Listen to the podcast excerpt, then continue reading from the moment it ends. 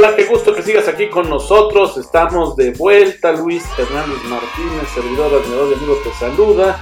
El programa de hoy está dedicado a Carlos Llano Fuentes.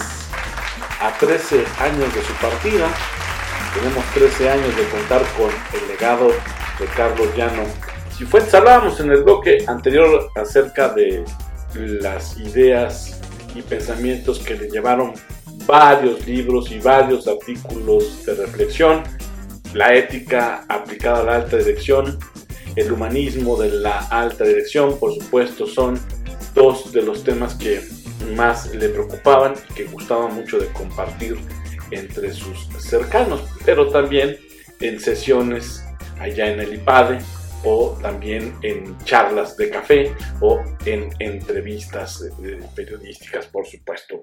Recuerdo, insisto, uno de los textos que él me compartió cuando uh, era parte de los articulistas, Carlos Llanos y Fuentes fue parte de los articulistas de la sección Ideas y Soluciones que dirigí por varios años en la revista Expansión y en ese texto él hablaba justamente de cómo tendría que reflexionarse la ética de la situación o, ética eh, situacional, que para él no era otra cosa más que un relativismo de la moral.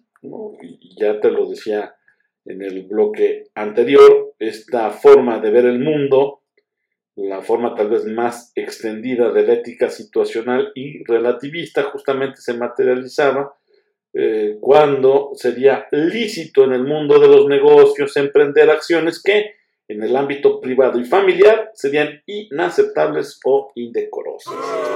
Esto, eh, nos lleva a recordar la tautológica expresión de los negocios son los negocios, ¿va? Y esta tautología es todo menos inocente.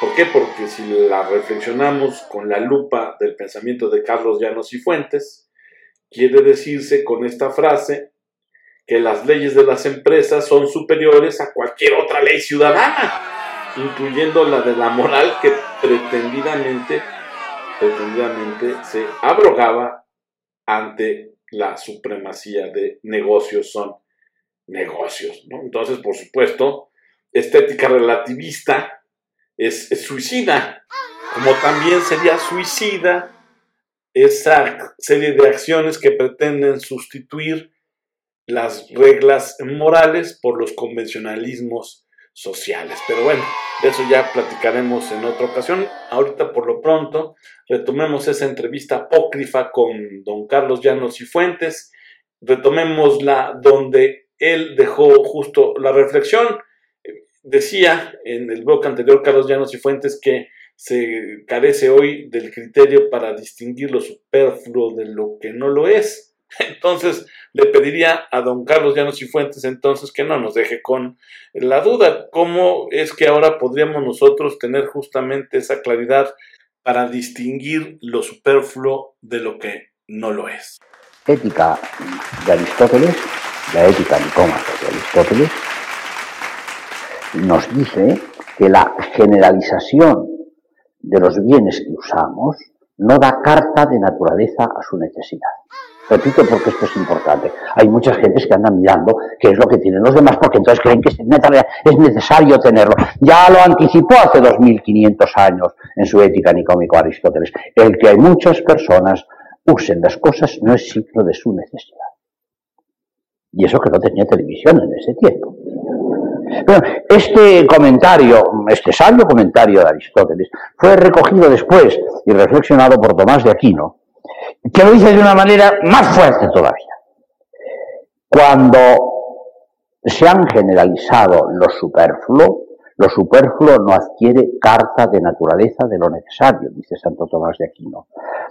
Sobre todo cuando la generalización ha sido hecha por una multitud stultorum, que literalmente se traduce como sarta de estúpidos. Quiere decir simplemente que cuando nosotros usamos las cosas porque los demás las usan, nos sumamos a esa sarta de estúpidos que paladinamente usa Santo Tomás en su propio lenguaje. Ha proliferado en nosotros una propensión a las estadísticas. No solamente por causa del reforma, no solamente por causa del time, es ya algo de alguna manera connatural a los sistemas de información contemporáneo el saber qué es lo que hacen los demás. Y ocurre que en cuanto uno se encuentra que está por debajo del promedio de las estadísticas, se empieza a sentir mal. Hay personas que instalan su antena parabólica, si es de instalada, o cualquiera de los sistemas de televisión por cable, en cuanto ven que todos los vecinos tienen ese sistema. En ese momento ellos quieren sumarle, no quieren ser excepción. ¿Qué van a pensar si no ven mi antena parabólica y todos los demás la? Esta es la falta de estúpidos. Si todos los vecinos la han instalado, ya tengo que instalarla yo. Bueno, eso es un problema de los vecinos, no es un problema mío. Cuando una empresa de automóviles saca a la venta un nuevo modelo, quiere crearnos una necesidad de adquirir ese modelo. Y nosotros tragamos el anzuelo y nos creamos la necesidad. Mira qué bonito está.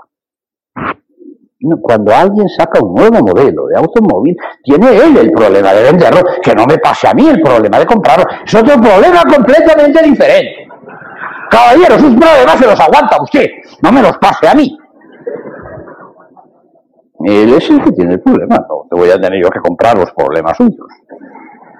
Bueno, en este sentido las estadísticas llegan a casos verdaderamente ridículos como el caso precisamente de aquel famoso hombre estadístico sueco, Tom Kellett, que inventó un nuevo tipo de hombre, el hombre de Tom Kellett, que era el hombre medio. Y Tom Kellett decía que si la policía sueca, eh, para un año determinado, digamos 1996, mm, preveía que debería de haber tantos asesinatos, los asesinos que estuvieran dentro del nombre, del número previsto por la policía sueca, no deberían de ser castigados.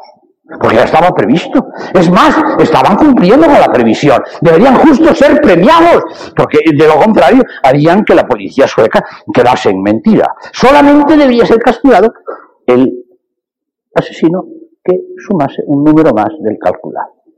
Este es el hombre medio de Toquelet. Así nos sentimos en cierto modo nosotros, como hombre medio. Yo no quiero quedar mal. Evidentemente no quiero quedar demasiado bien, pero no quiero quedar mal. Quiero estar por lo menos con el promedio. De manera que si hay alguien que se entera de que en la ciudad en donde vive el 50% ya está divorciado, él inmediatamente tiene que acometer a su propio divorcio. De lo contrario quedaría mal. Estaría fuera. Hay un modo artificial de satisfacer las necesidades naturales, que se deben gracias al ingenio del hombre, y que es lo que va provocando de alguna manera el vigor de las grandes civilizaciones. Eh, es decir, el hecho de resolver artificialmente algunas de nuestras necesidades materiales no entra dentro de la superfluidad. Viviendo agrupados por la sociabilidad ciudadana, nosotros logramos de darnos comodidades que antes no era posible darse porque la agrupación no, no existía o no lo permitía. Platón pensaría en el adoquinado de las calles citadinas, hecho evidentemente por el ayuntamiento.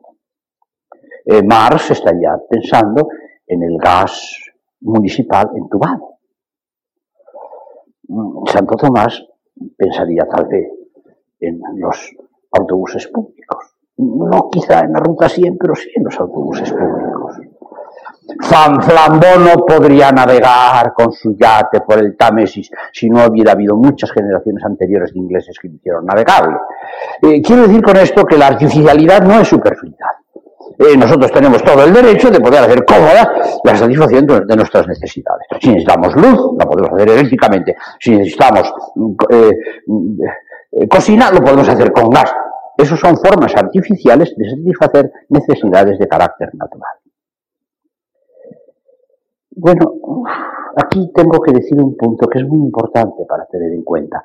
Y pongan atención, porque esto es tal vez lo único valioso que les voy a decir. De modo que si se lo pierden, han perdido ustedes el.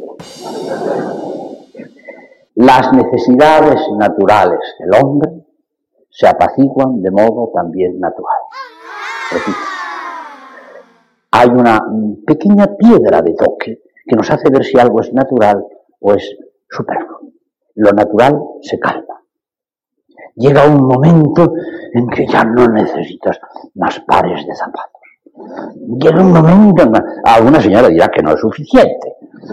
Pero ya llega un momento que no dices, el calzado es necesario, de acuerdo con lo que dice Platón. Pero hay momentos que ya no puedes comer más. Hay momentos en que no puedes descansar más.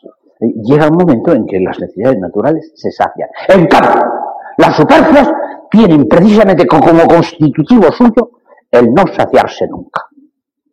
Cuando tengas, por lo tanto, necesidades que nunca tienen apaciguamiento, califícalas claramente como necesidades de carácter superfluo. Este continuo perseguir un mayor número de cosas superfluas, sea para tenerlas, avaricia, sea para usarlas, consumismo, es justamente lo que caracteriza la superfluidad y lo que da lugar a una enfermedad humana muy bien diagnosticada hace 2500 años que lleva el complicado nombre de pleonexia. Interesante la manera como Carlos Llanos y Fuentes en su narración nos conducía, nos llevaba de la mano y a través de sus metáforas, a través de su lucidez, dejaba en nosotros la inquietud y la reflexión intelectual para después por nuestra cuenta seguir avanzando en el estudio y en el conocimiento. Y normalmente él, eh, para despedirse y continuar con la reflexión, dejaba también una frase, una idea, para después retomarla y seguirla enriqueciendo. En este caso nos deja el concepto pleonexia, del cual, por supuesto, hablaremos en el siguiente bloque. Regresamos.